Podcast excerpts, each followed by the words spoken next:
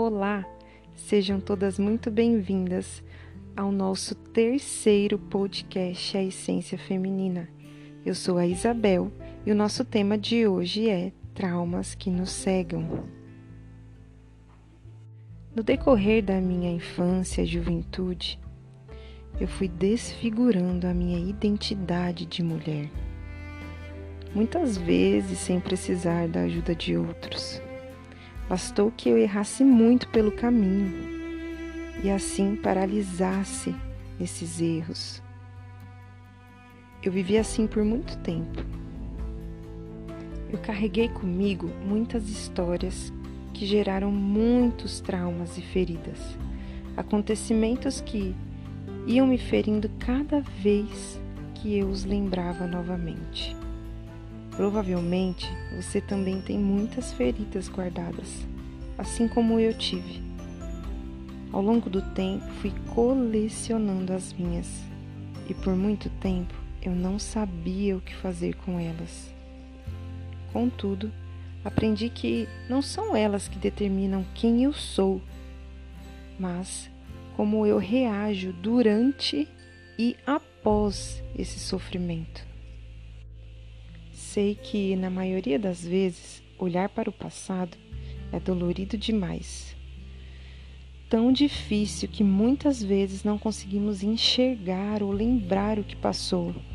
Por isso costumo dizer que há traumas que nos cegam, feridas que são tão dolorosas que pensamos ser melhor fingir que elas não existem dentro de nós do que encarar a verdade e aceitá-las. Aceitar o que aconteceu é o primeiro passo para não morrermos presos no nosso sofrimento. Buscar ajuda é o segundo passo, porque ninguém é bom o bastante para se curar sozinho. Eu busquei ajuda em Deus, nas orações, confissões, também em livros, buscando respostas procurando me entender, me aceitar, me reconhecer. Também fiz terapia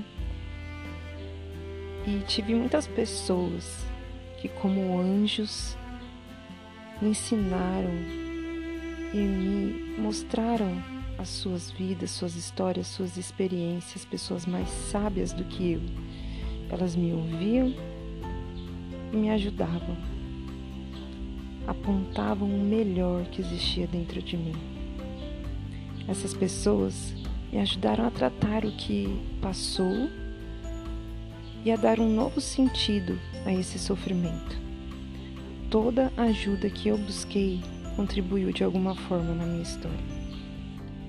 Eu aprendi a importância de não caminhar sozinha e de dar um novo sentido a todo e qualquer sofrimento buscando fazer isso sempre com a ajuda de alguém. Ei, mulher, você não está sozinha.